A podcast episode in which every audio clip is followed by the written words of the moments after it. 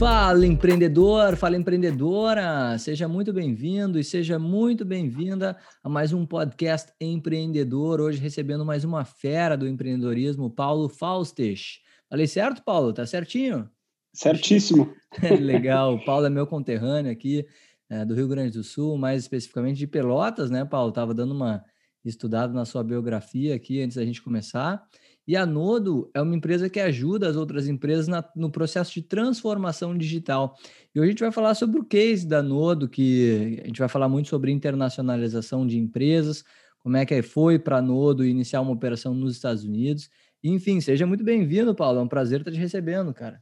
Eu que agradeço. Obrigadão o convite, Eduardo. E será um prazer aí estar, de alguma forma, compartilhando a minha história e agregando no podcast. Bom, vamos começar com a sua história, então, que está todo mundo bastante interessado em te conhecer um pouco melhor. Conta para a gente sobre a sua trajetória no empreendedorismo, o que, que te motivou, quais foram as maiores lições aprendidas ao empreender.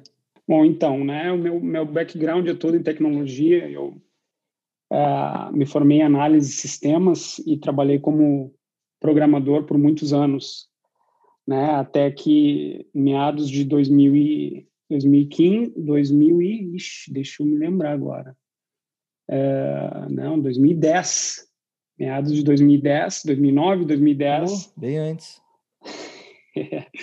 surgiu, surgiu uma oportunidade aí de, de empreender. Né? Basicamente, na época, nós trabalhávamos um, como freelancer para um cliente do exterior e, através desse trabalho desenvolvido, esse cliente uh, ofertou um contrato a longo prazo né? Então, esse contrato viabilizou o início todo da, da operação da Nodo na época, né? que foi lá em 2010. E foi aí que a história começou. Né? É, através desse, desse primeiro cliente, a gente é, alugou um escritório super enxuto na época, né? trabalhando com aquele conceito de bootstrap. Uhum. É, e aí começamos, eu e mais, mais dois, dois colegas, a, a a trabalhar ali naquele escritório, desenvolvendo soluções para esse cliente inicialmente. Pois é muito legal, né, cara? Esse, seria, esse deveria ser, assim, meio que o, o by the book do empreendedorismo, quando você, ao invés de iniciar uma coisa do zero, você já começa com essa demanda de alguém, no caso de vocês, vocês tinham já um cliente já de partida, isso é muito bom, porque você já começa jogando o jogo, né, seguindo as regras e, encontrando um cliente e desenvolvendo de acordo com o que aquele cliente precisava. Você vê assim que existe uh, alguma relação da Nodo ter dado super certo com esse primeiro, essa primeira demanda que surgiu? Que quais foram os insights assim, os aprendizados que você tirou disso tudo?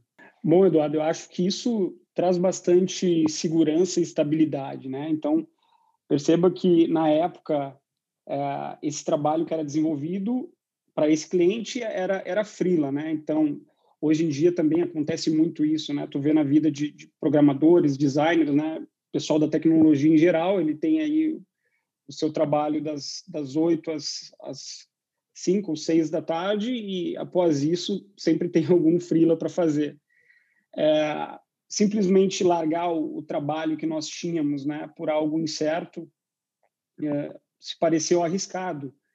Então, eu diria que esse cliente nos trouxe uma, uma estabilidade bem interessante uh, no início, né?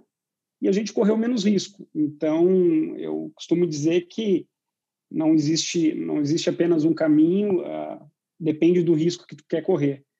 No nosso caso, a gente preferiu, né, visto que já havia certa estabilidade com o nosso trabalho, lá das, 8 às 5, uh, pegar né, e começar empreendendo com algo já mais, mais estável uh, e que nos ajudasse a planejar as coisas de uma forma mais tranquila, sem muitos riscos. Então, eu, eu vejo que teve grande importância sim, esse contrato na, no, no início da empresa. Pô, show aí, galera. Tá aí o primeiro insight, a primeira pedrada do podcast de hoje é justamente essa estabilidade, cara, que ela é uma estabilidade de ouro quando aparece, assim, você conseguir encontrar um cliente ou uma pessoa, uma empresa que esteja disposta a pagar pelos seus serviços, né, para você já iniciar.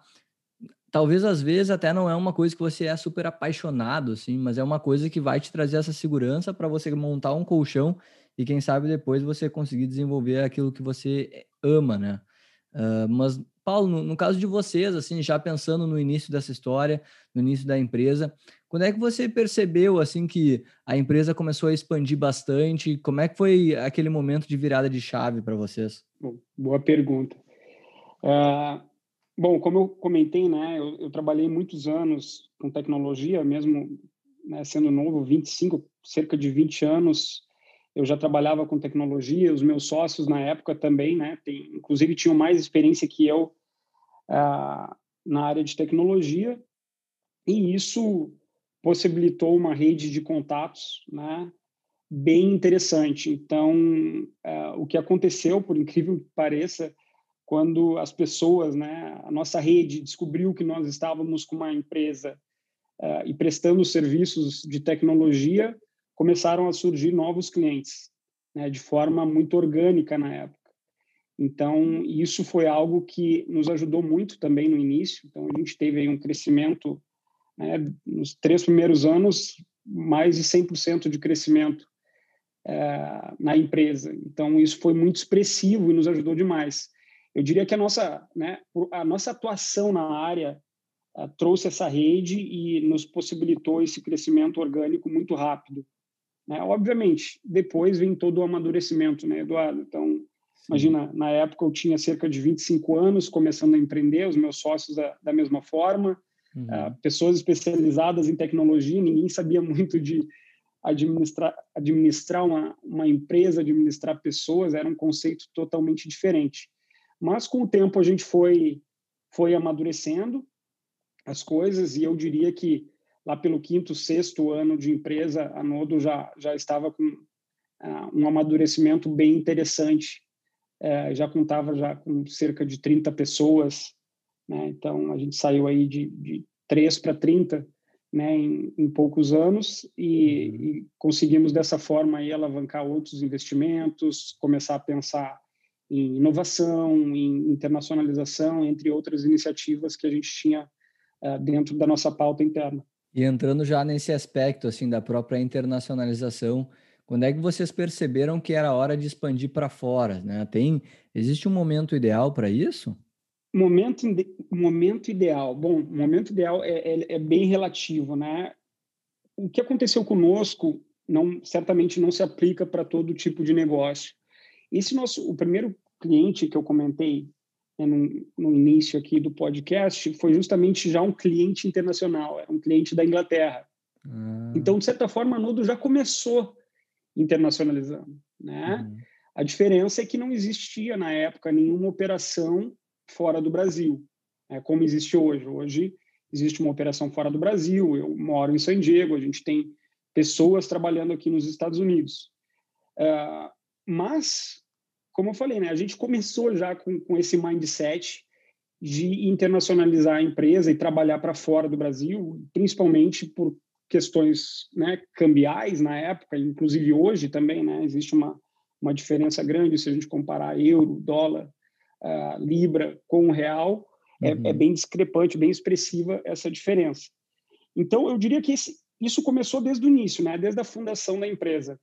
Agora, uh, o amadurecimento e entendimento que uma operação fora do Brasil nos traria um grande diferencial, eu diria que começou lá pelo sétimo ano, sexto ano de empresa, a gente começou a amadurecer isso, criar um plano de negócios, fazer de uma forma, novamente, né, pautada, pés no chão, olhando para os recursos internos, quem tem, né, quem tem skill para falar inglês, quem não tem, quem a gente pode usar, quem a gente precisa uh, evoluir nesse sentido.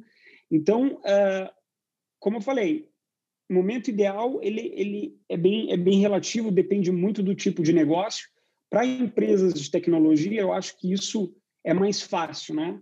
Sim. Visto que uh, não existe, uh, é, basicamente, tu consegue fazer tudo remotamente, né? Uhum. Com, com um computador, tu consegue prestar serviço para qualquer lugar do, do país. Então, a minha dica nesse sentido é, se tu é uma startup, né? se tu tem potencial de internacionalizar, né, o teu produto, o teu serviço tem fit com, eu acho que essa é a maior preocupação, né? Se o teu produto, o teu, o teu serviço tem fit com o mercado uh, externo, começa logo, sabe? Eu entendo, né? Muitos, muitos podem defender a ideia de precisa primeiro se solidificar uh, dentro do teu mercado para depois internacionalizar. Eu acho que também isso não se aplica para todo mundo. Uma empresa de tecnologia ela tem sim condições de desde a sua fundação, como foi o nosso caso, já começar internacionalizando, desde que tenha recursos aptos, né, uh, para comunicar na outra língua e desde que o seu produto ou serviço também atenda o mercado internacional. E aí, cara, acho que a gente entra num, numa questão que eu, eu julgo assim como crucial, uma questão muito importante para o desenvolvimento dos negócios, que é a captação de talentos, né, cara? Até uh, vou, vou pular um pouquinho aqui das pautas, porque eu acho muito legal esse assunto, que é você, como uma empresa internacional, uma empresa global, conseguir lidar com toda essa diferença de cultura, toda essa diferença de, de, eh, de personalidade das pessoas, né? De uma, de uma empresa multicultural. Como é que foi para ti, cara, conseguir pessoas, né, que é, conseguiriam expandir o negócio, que ao mesmo tempo tivessem a cara da Nodo, a cara de vocês brasileiros, né, atuando no exterior. Como é que foi esse processo de captação de talentos? Excelente, excelente pergunta, Eduardo. Na verdade, isso é, é um desafio hoje, né? Para ter uma ideia, a Nodo tem profissionais em mais de 20 estados do Brasil nossa. Atualmente, uh, profissionais na Argentina e profissionais nos Estados Unidos. Então, o desafio é enorme, né? Desde questões uh, de comunicação, né? Como questões cultural, uh, culturais, né? E, bom, isso tem seus prós e contras. Né? O que a gente, como empresa, né, como empreendedor, precisa fazer é ajustar as pontas para que a gente consiga ter uma cultura sólida, como tu falou uhum. né, que é extremamente importante em qualquer organização. Uh, entre outras questões, né, como comunicação, a gente tenta resolver de outra forma, né, desde né, comunicação uh, assíncrona. Então, acho que a comunicação assíncrona é algo bem interessante hoje, visto o trabalho remoto, né? Uh, então, sempre que possível, utilizando o recurso de vídeo, mandando mensagens que tu não precisa de uma resposta naquele momento, entre outros desafios que toda essa globalização e essa diversidade trouxe, né, diversidade cultural também, obviamente.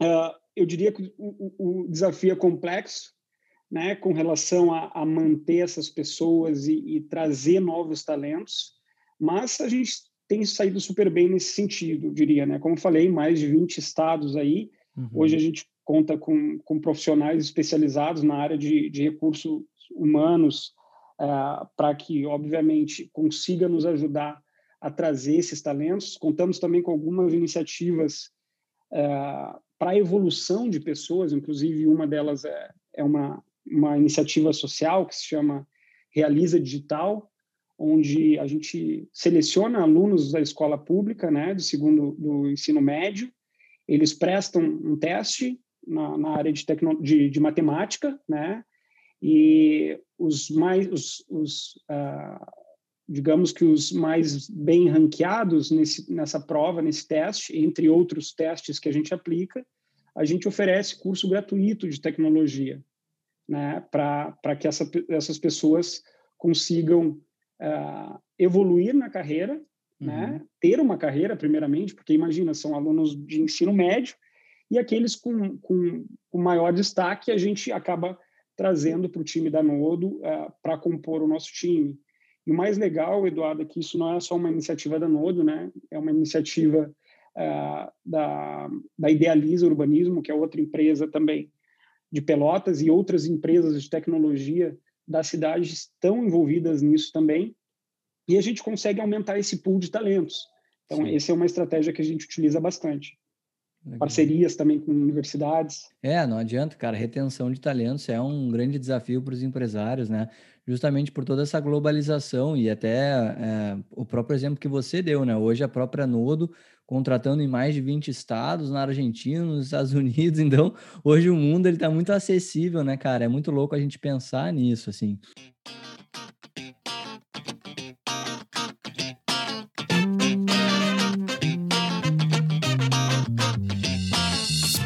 Já aproveita essa pequena pausa para nos dar uma grande força clicando no link da descrição do episódio e se inscrevendo no canal do podcast Empreendedor no YouTube. Valeu! Outra coisa que eu fiquei bastante intrigado em saber, assim, fiquei bastante curioso, foi a questão cambial, cara. Eu acho que é muito legal isso de você conseguir aproveitar uh, o câmbio a seu favor, né, para você conseguir empreender. E eu queria saber de você qual é a dica que você dá para o empreendedor conseguir utilizar o câmbio a seu favor, né? Porque isso pode ser, às vezes, um life changing, uma mudança na vida do empreendedor que está querendo sair daqui. Isso é bem interessante, o Eduardo, principalmente porque uh, tu tem que pensar das duas formas como empreendedor, né? Obviamente, se tu vende uh, em dólar e, e, a tua produção está em real, tu tem vantagens com relação a isso. Agora, Sim. no momento que tu pensa em internacionalizar a empresa e tu pensa em investir num escritório fora, contratar talentos fora, não esquece que teu custo vai ser em dólar também, né? Então, Sim. é uma via aí de, uh, de duas mãos, né? E, e precisa ser pensado sempre, né? Antes, antes de qualquer ação nesse sentido. Uhum. Bom, com relação ao câmbio, certamente, cara, ele, ele traz muita competitividade para a tua empresa. O que, que isso ajuda um empreendedor hoje, no meu ponto de vista? Ele ajuda a principalmente trazer maiores margens e fazer outros investimentos, né, para que a empresa cresça. Né? De que forma a empresa pode crescer? Através de investimentos, seja investindo em pessoas, sendo de investindo em tecnologia, inovação. É isso que faz uma empresa crescer. Então, quanto maior a tua margem, né, menor o teu custo, mais tu consegue investir nessas coisas que vão fazer a tua empresa crescer aí a longo prazo. A dica aqui seria o seguinte: sempre pensar, né, de uma maneira bootstrap é, um, é uma forma que a gente sempre utilizou e, e funcionou muito bem, né? Como é que eu consigo startar a, essa essa internacionalização? Eu consigo começar pelo Brasil, né, de alguma forma, internacionalizando daqui, sem montar uma operação física fora dos Estados Unidos, eu consigo ter um parceiro né, que não vai me onerar tanto em custo, porque, como eu falei, quando a receita está vindo em dólar, legal. Quando tu Sim. precisa gastar em dólar, é um problema. Né? Então, precisa ser bem pensado isso. Uh, e, e o que a gente fez foi, quando já existia uma maturidade eh, de clientes, né, algo mais sólido fora do Brasil, a gente entendeu, poxa, agora é a hora da gente ter uma presença física fora, uh, né, se aproximar desses nossos clientes e expandir internacionalmente de verdade, né, com um escritório, com pessoas e, e toda um, todo, todos os recursos que uma operação exige. Então sempre pensar nisso, nessa mão, nessa via de duas balança, mãos aí, né, né? com relação, é. exato, fundamental. Então, legal, galera. Isso aí até para você que está nos escutando, o Paulo falou bastante de bootstrapping, né? Bootstrapping é a maneira de você crescer sem investimento externo, você crescer bootstrapping, a, a, trans, a, a tradução livre é mais ou menos você se levantar pelas suas próprias botas, né? Então, se você quer saber mais sobre esse assunto, eu recomendo você procurar aqui no podcast Empreendedor o episódio que a gente gravou com o Max Oliveira, da Max Milhas, onde ele conta toda a história dele sobre bootstrapping, é bem legal. E vocês vão entender, escutando esse episódio também, a importância do bootstrapping, que nem o Paulo falou. Você, você conseguir fazer as coisas por conta própria, evitar ao máximo o investimento externo e utilizar o investimento externo só quando for realmente necessário para você crescer, né, dar uma atração extra no seu negócio. Muito legal sobre isso. Uh, Paulo, eu queria falar contigo também sobre a escolha do país, né, cara? Você, você contou que na sua trajetória o primeiro cliente estava na Inglaterra, hoje você reside em San Diego, nos Estados Unidos. Como é que foi essa escolha? Por que os Estados Unidos? Por que não Londres até, né? Por causa do próprio ecossistema de empreendedorismo, de inovação lá, que é tão forte, tão, tão legal também. Mas como escolher o melhor destino para levar a sua tecnologia? Teve algum tipo de penso em cima disso, aplicação e afins? Teve, teve, teve sim. E antes até de eu responder, o Eduardo, foi interessante tu ter comentado do, do Max, grande, grande colega empreendedor aí, eu participei junto com ele de uma ação no Vale do Silício. Olha aí. Né, onde ele falava a respeito da Max Milhas e eu falava a respeito da Nodo. Há alguns anos já, já fazem isso, então, Max, grande, grande colega aí, exemplo. Bom, com relação à escolha do país, né, o que, que a gente levou em consideração? Tem, tem vários aspectos e, e, de novo, não tem uma resposta que se aplica para todo mundo, né, uma receitinha de bolo, como o pessoal fala. Mas, uh, no nosso caso, o que aconteceu foi que a gente já tinha um número de clientes relevantes nos Estados Unidos. Né? Então, uh, muitos deles vieram de forma orgânica, né? através de recomendação, outro, outros através de ações né? que, a gente, que a gente fez. Então, esse foi um dos motivos. Né? O, mercado por si só uh, já, já estava muito atraente considerando o número de clientes que a gente já tinha naquele mercado. Outras questões importantes, né? questões culturais. Uh, os Estados Unidos têm muita semelhança, muita semelhança com o Brasil, né? a própria Europa. Então, se tu falar em Ásia, já é algo completamente diferente, né? que não se assemelha muito. Questão de inovação nos Estados Unidos, né?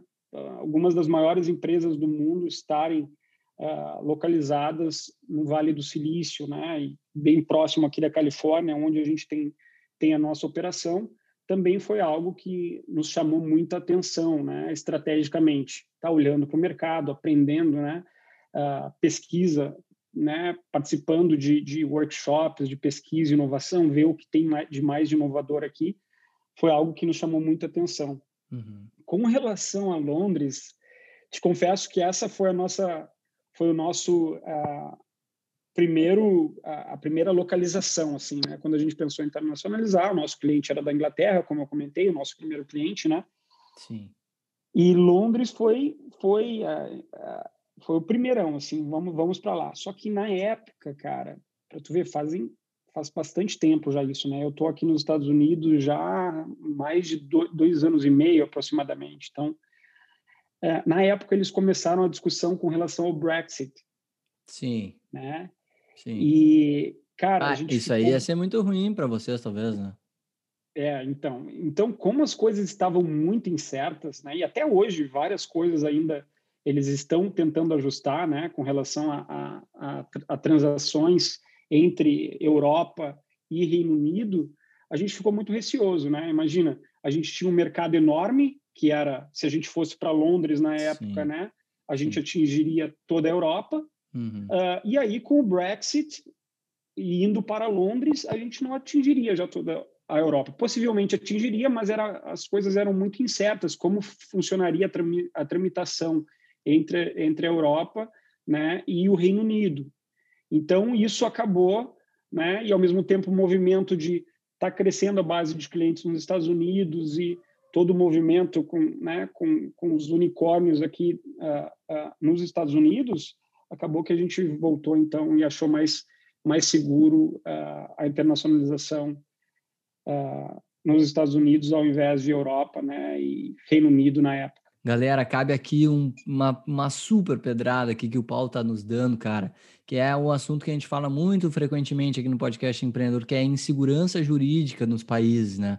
Olha só que interessante esse relato do Paulo falando sobre a insegurança de Londres com o Brexit, que foi um tratado lá da, para a Grã-Bretanha sair né, do acordo da, da, União Europeia e tal, não fazer mais parte e tal.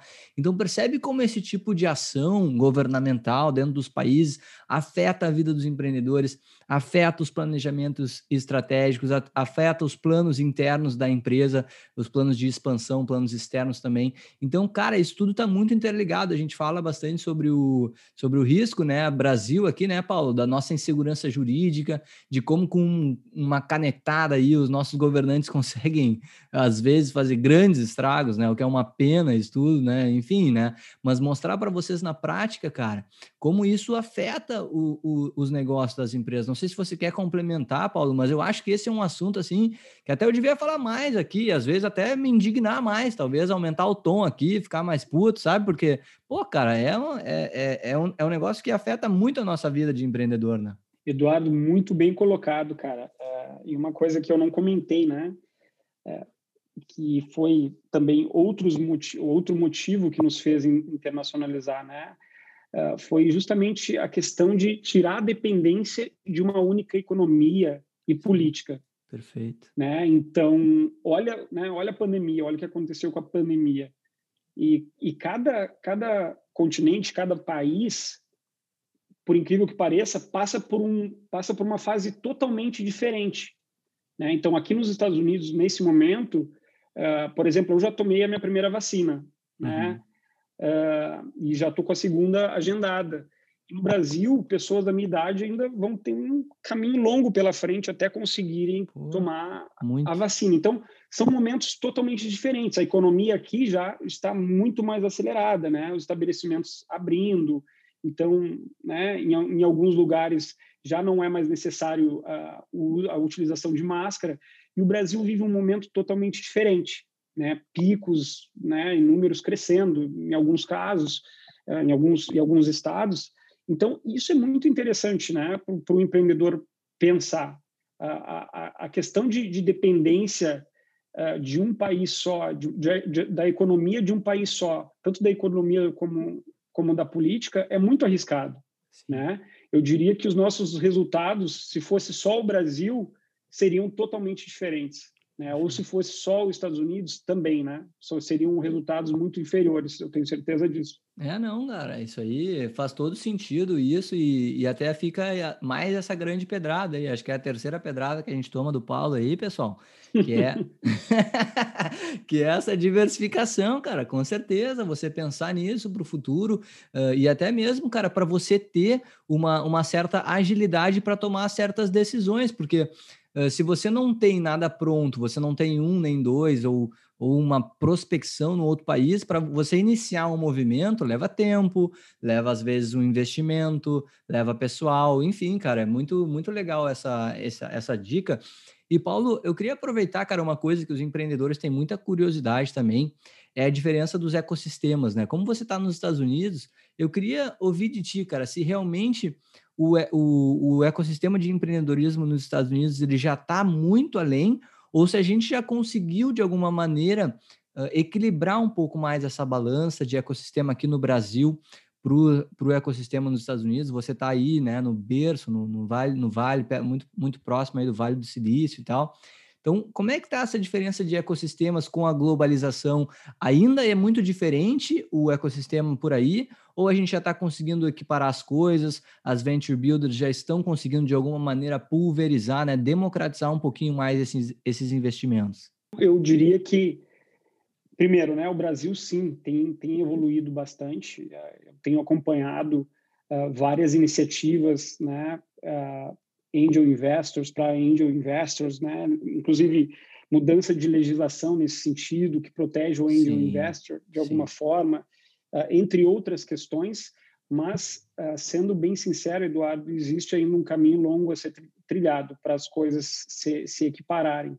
Perfeito. Né? Então, um incentivo que eu, que eu vejo aqui, ele está é, tá muito acima, uhum. né? no, no sentido de, de cunho empreendedor né? É, motivação para tu empreender. Uh, então, é, é, é, bem normal tu ver uma, uma pessoa que, né? E hoje eu tenho várias amizades com, com pessoas uh, americanas e, e, eles têm normalmente o seu trabalho ali das, das nove às cinco e depois disso eles estão investindo em alguma coisa própria, né? Legal, Empreendendo legal. de alguma forma. Então, isso está tá, de alguma forma, uh, enraizado, na enraizado, deles, perfeito. Né? Na cultura, é, né? Na cultura, cara. E uma coisa que, que me chama muito a atenção, né? Essa questão de, de potencial, o potencial que tu, como indivíduo, tem Sim. criando uma empresa é muito alto, né? Ou sendo investidor de uma empresa. Não vamos longe, né? Se tu parar para pensar hoje num, num, conceito simples de, de investimento, né? Conceito de investimento. Hoje, se tu parar para pensar na população do Brasil que investe em, na bolsa de valores é menos, cara, é menos 5%. É, algo menos. nesse sentido. Uhum. Né? E nos Estados Unidos é metade da população. É. Então é outro conceito, né? Aquele mindset de, cara, se eu investir nessa empresa, isso vai me trazer um retorno, né? Ou se eu for empreendedor, eu tenho condições de uh, uh, atingir resultados que certamente eu não atingiria, né?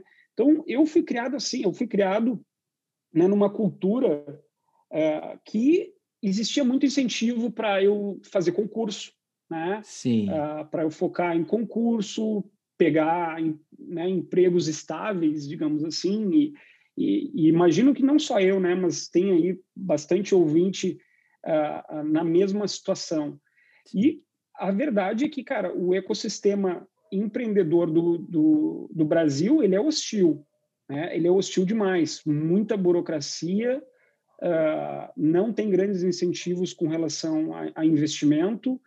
A cultura brasileira de empreendedorismo, né, já por si só já, já é um desafio, né? Tu conseguir transpassar isso uh, da tua família, né? Muitas vezes tu enfrenta essas barreiras na tua própria família.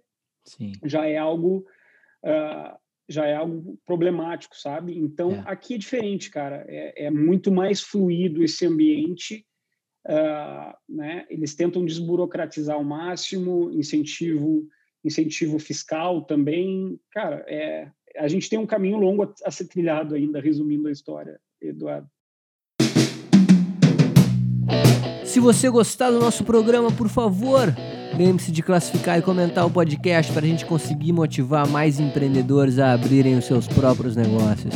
E agora, a mentoria gratuita de hoje. Para os empreendedores que estão iniciando as suas jornadas, quais são as suas dicas? Bom, uh, eu, eu, eu diria né, que o, a forma que eu atuei né, e que eu recomendaria atuar, de novo, é o, é o bootstrap, né?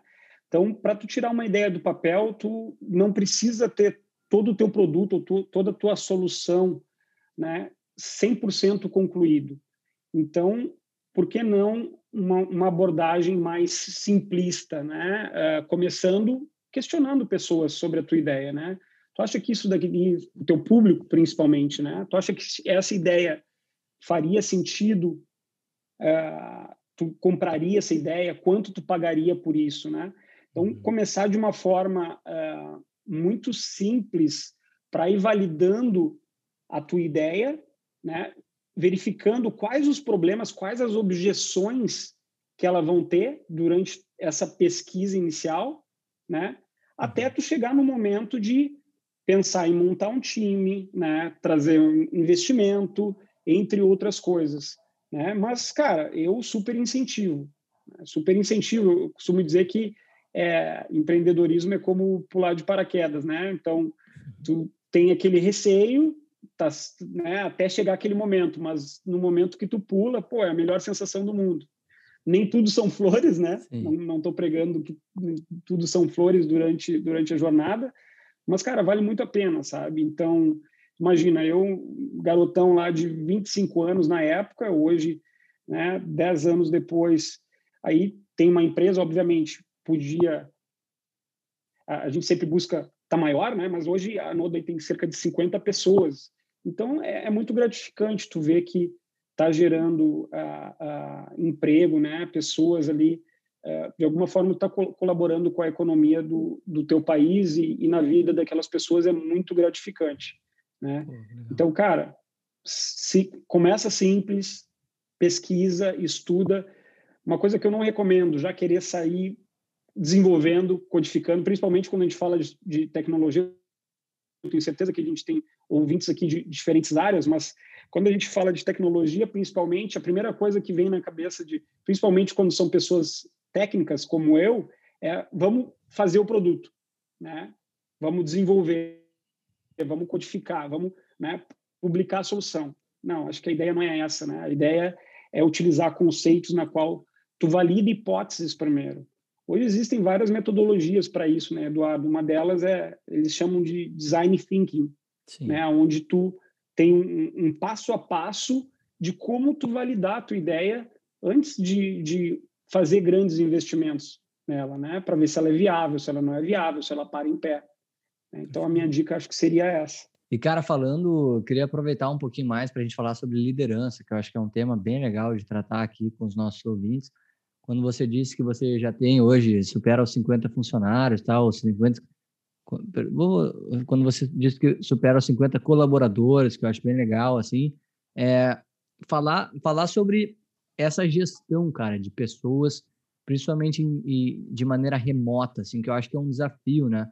Quais são as dicas que você pode dar, Paulo, para os nossos ouvintes que estão iniciando as suas jornadas, assim, e que algum dia, com certeza, vão ter que contratar também mais pessoas, a fazer essa gestão de uma maneira remota e de uma maneira fluida, né? Que as pessoas entendam quais são os seus objetivos dentro da empresa e que você tenha aí uh, resultados cada vez melhores. Culturalmente, eu acho que é, eu faria, eu falar, eu, a dica seria é, seja seja um líder, por exemplo, né? E não por uh, por ordem ou por uh, faz isso, faz aquilo, né? Então dá exemplo e, e na Nodo a gente sempre teve uma, uma liderança que uh, foi muito mão na massa, né?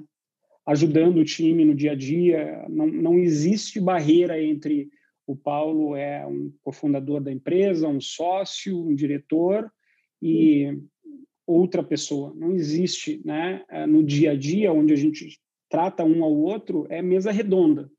Né? Então, acho que isso é importante, sabe? Tu liderar através de exemplo, pegando da mão, ao invés de impondo coisas e, e, e né, trazendo uma visão unilateral, uh, não é uma filosofia que a gente acredita. Então, a minha primeira dica, obviamente, seria essa. Tá? A segunda é, certamente, uh, com relação a métricas, né? Como que tu vai medir? Né? Então, tu precisa, primeiro, ter, para tu medir alguma coisa, tu precisa ter objetivos claros, né? Então, hoje, internamente, a gente utiliza muitas OKRs, né? Uh, que são formas, são, são abordagens para a gente definir objetivos para o nosso time e, e, isso a gente consegue distribuir por, por áreas, né? Áreas da empresa, por diferentes uh, departamentos.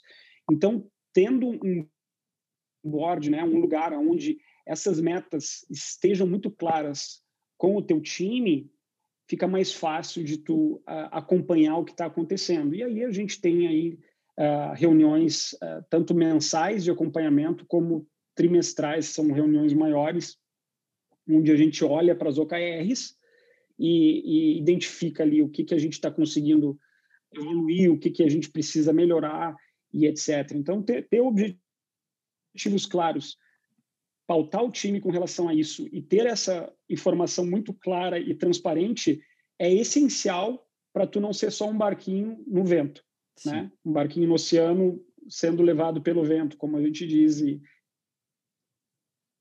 e não com o motorzinho seguindo um objetivo. Perfeito, perfeito, meu velho. E, cara, é, agora aproveitando uh, da sua experiência para indicar para o pessoal algum livro, algum, alguma fonte de conhecimento, alguma série, pode ser um filme também, um mídia alternativa, até mesmo um podcast que você gosta de escutar, para o pessoal que está mais em home office, que ganhou agora os tempos de deslocamento, que pode aproveitar esse tempo extra para desenvolver novas habilidades. O que, que você tem para indicar aí para o pessoal? Bom, vamos, vamos começar pelo podcast Empreendedor. Boa, valeu, meu querido. esse, esse, esse é um podcast muito legal, já tive vários, vários colegas aí participando e o, e o conteúdo é muito rico. Né? É, bom, eu tenho, tenho várias, vários pontos interessantes aqui né, que me ajudaram na minha vida como, como profissional. Um deles é questões financeiras, né? Quem me ajudou muito foi Pai Rico, Pai Pobre. Então esse esse livro super super me ajudou, né, uh, com relação a, a, ter uma outra mentalidade com relação às minhas finanças, porque para todo empreendedor, por incrível que pareça, finanças é, é extremamente importante. E se tu não tiver as tuas finanças uh, pessoais organizadas, provavelmente uh, tu vai seguir esse ciclo na tua empresa. Então, Pai Rico, Pai Pobre é uma recomendação muito legal aí que, que, eu, que eu tenho. Cara, outra coisa que eu gosto muito uh, é, é um Daily Digest, que chama, né? Uhum. É Morning Braille. Não sei se tu já ouviu falar, uh, mas basicamente tu, tu faz um subscription para um serviço onde chega na tua caixa de, de entrada todo dia um, um, um digest, né? um, um resumo uhum. de, do que está acontecendo no mercado. E aí o mais legal o que, que é? Tu consegue uh, filtrar, tu, consegue selecionar ali por assuntos de teu interesse, né? Sobre uh, marketing, sobre trends, technologies, entre outros assuntos, empreendedorismo, né? Uhum. E aí tu recebe na tua caixa diária o que o que está acontecendo, o que está bombando no mundo, né? sem muito esforço. Porque qual é o problema hoje, cara? o excesso de informação. Antigamente era é. falta de informação, hoje é o excesso de informação uh, e saber no que focar, né? Sim. Então, esse, esse uh, diáriozinho, né?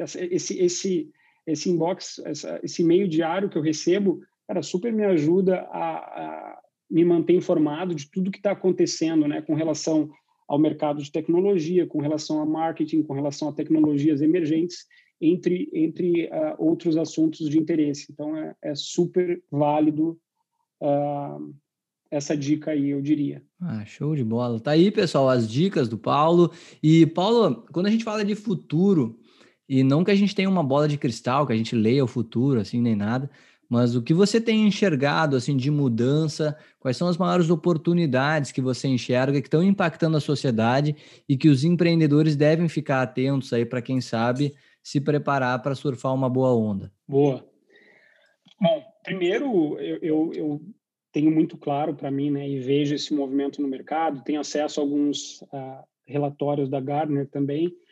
O processo de transformação digital, ele, ele ainda tem muito a crescer, né? Então, para quem está buscando investir de alguma forma em, em transformação digital nesse mercado, uh, tá na hora, né? O, o bonde está passando. Então, isso é uma tendência muito forte, né? Transformação digital, tu entender que processos podem ser melhorados dentro da tua empresa através de algum de alguma solução digital. Isso está em alta e a, e a pandemia só veio acelerar uh, de alguma forma uh, essa tendência, né? Eu vou, eu vou comentar aqui, Eduardo, mais questões com relação a, a, ao mercado que eu tô, tô imerso, né? Perfeito. Principalmente claro. a parte de tecnologia. Sim. E aí, outra, outra questão que eu vejo importante aqui é as, as tecnologias emergentes, né? Hoje que uh, nem todo mundo conhece, já fazem parte, em alguns casos, do dia a dia, uh, e as pessoas nem sabem o que, que, está por trás disso, né? Então, tecnologias uh, emergentes como VR, AR, né? ou até mesmo blockchain, né? Que aí dentro do blockchain a gente tem todo um ecossistema Nossa. na qual uhum. a gente fala de moedas digitais, de NFT, de smart contracts. Então, essas, essas tecnologias emergentes, elas estão né, chegando para ficar, transformando tudo, né, trazendo disrupção para mercados. Então, tá aí a, a, as moedas digitais que não, não me deixam mentir nesse sentido. E a tendência é cada vez crescer mais. Né? É, outra coisa que eu tenho visto, e isso é bem interessante, Eduardo, é muitas empresas estão buscando centralização de informação e processos novamente. Uhum. Né? Então, uh, nos últimos anos, a gente viu uma, uma fragmentação grande de soluções. Então, startup criando soluções totalmente específicas para diferentes necessidades. Né? Então, uma startup para isso, uma startup para aquilo, um produto para aquilo. E aí o que aconteceu? Fragmentação, né? Ou seja, um conjunto de informações dispersas, né? E que hoje gera grandes complexidades para tu conseguir de alguma forma centralizar e unificar essa informação e ter algo claro. Perfeito, né? e, entendi. Cara, isso eu tenho visto uma tendência bem grande disso, tá? Inclusive a Nodo, né, como especializ... empresa especializada em, né, em, em soluções digitais, ajuda muitos negócios nesse tipo de centralização, né? sendo através de uma integração com o sistema legado, né? buscando informações de diferentes lugares para, de alguma forma, ajudar o, o, tomador de decisão com algo sólido e não algo totalmente disperso, como a gente tem visto no mercado. Tá? Uhum. Cara, um, um, approach que a gente chama de anywhere, né? Uh, cara, pessoas, né? Uh, pessoas de novo, Nodo 20, tem, tem pessoas em 20 estados diferentes, tem clientes em países diferentes, né? infraestrutura em locais diferentes. Então, é um, é um, um approach que a gente tem visto aí, anywhere, né? Uh, cara, cross-industry solutions é algo interessante também. O que eu quero dizer com isso, né? Uh, muitas vezes a gente vê soluções focadas em apenas uma indústria e o que as empresas estão buscando, principalmente porque elas precisam de novos espaços para crescerem, é utilizar essas indústrias, é, é, essas soluções em outras indústrias. Sim. Então, não ser focado apenas numa indústria, tu vai ver uma mesma solução que era somente para uma indústria específica, agora atendendo outras indústrias, né? E eu acho que o último deles, cara, eu falaria um pouco sobre a hiperautomação, né? É um assunto uh, super tendência, assim, que, que tem acontecido bastante, né? Empresas utilizando recursos com, como inteligência artificial uhum. uh, e entre outros processos e algoritmos, né? Para automatizar processos, né? Novamente, qual é o objetivo de uma empresa, né? Além de, de questões filosóficas, gerar lucro, né? Para gerar lucro, é, tu precisa das duas uma, ou gerar, ou as duas juntas, né? Ou, ou reduzir custo, ou, ou a, a aumentar o teu ticket, ou o cenário ideal diminui, diminui custo e, e aumenta o ticket. Sim. Como é que a gente diminui muitas vezes o, o custo, né? Hiperautomatizando né? Aquele processo que é manual, que, cara, não exige, é, né? não exige é, uma pessoa necessariamente estar tá fazendo, porque um algoritmo pode fazer, por que desperdiçar aquele recurso? Né? Então, a gente usa aquele recurso de uma maneira mais criativa, e aí deixa o que é mais manual para AI, né? para esses algoritmos de, de inteligência artificial e, e automa automação que a gente tem visto aí no mercado. Maravilha, meu querido. Que legal escutar. Dá para ver assim como você gosta de falar, né, de um futuro mais próximo, da, das possibilidades, das oportunidades. É muito legal isso. Uh, pessoal, a gente está chegando ao fim de mais um podcast empreendedor. Já te convido se você curtiu aí essa explicação muito legal, uh, baseada não só em achismo, mas em muito dado aí que o Paulo tem acesso com a própria Nodo. Já te convido a seguir o podcast empreendedor para você não perder nenhuma entrevista com esses empreendedores feras que a gente está recebendo aí. Eh, já estamos na quarta temporada do podcast Empreendedor, cada vez atingindo mais pessoas. E, Paulo, para o pessoal que quiser dar continuidade a essa conversa, como é que o pessoal te encontra? Passa as redes aí, cara, fica à vontade. Claro.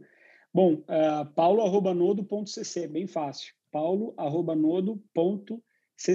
Pode me mandar um, pode me mandar um, um e-mail sem problema nenhum, tirando alguma dúvida ou através do LinkedIn, Paulo Faustos, consegue me encontrar também. Aí vou ter que vou ter que soletrar aqui o Faustos porque vai ser difícil. É F A U L S T I C H, Faustos. Show de bola, meu querido. É isso aí, pessoal. A gente está chegando ao fim então de mais um podcast empreendedor. Siga nossas redes também, arroba podcast empreendedor no Instagram. A gente também agora está com um canal no YouTube, pessoal, cheio, cheio, cheio de conteúdo de muita relevância aí que você pode encontrar no nosso canal do YouTube. Empreendedor TV é o nome do nosso canal, onde a gente está dando várias dicas para quem quer empreender, para novos empreendedores, para ajudar nas suas jornadas. A gente está levando muito também do conteúdo aqui do podcast para o YouTube e vai ser mais um canal aí que você vai poder ter acesso a muito conteúdo de alta qualidade com todos esses empreendedores que a gente está entrevistando. Uh, se você quiser mandar um e-mail também, é só mandar e-mail para contato arroba distritoe.com.br e o meu LinkedIn pessoal, Eduardo Tannhauser. Caso você queira aí encontrar publicações sobre os episódios que eu posto aqui, sobre alguns pensamentos próprios.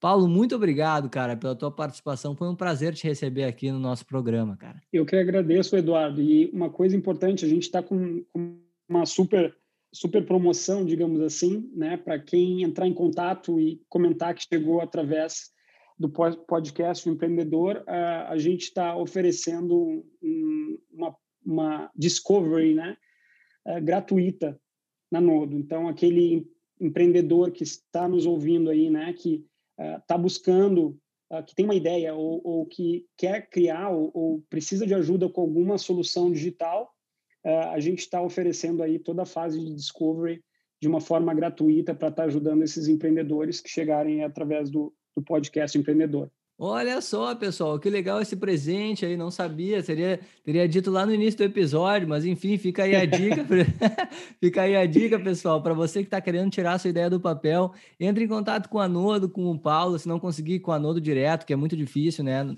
é, nodo.cc aí, entra direto em contato com o Paulo, e pede o, o seu discovery, que é um passo muito importante, pessoal, para quem quer empreender, essa parte do descobrimento, uh, sem antes investir tanto em tecnologia pesada, enfim, muito legal. Fica aqui o nosso mais sincero agradecimento. Muito obrigado, Paulo, por isso, cara. Muito legal, muito gentil da sua parte, cara. Muito legal. Eu que agradeço, cara. O prazer é meu aí. O que a gente puder fazer para evoluir o ecossistema do Brasil, a gente, a gente vai fazer. Tamo junto.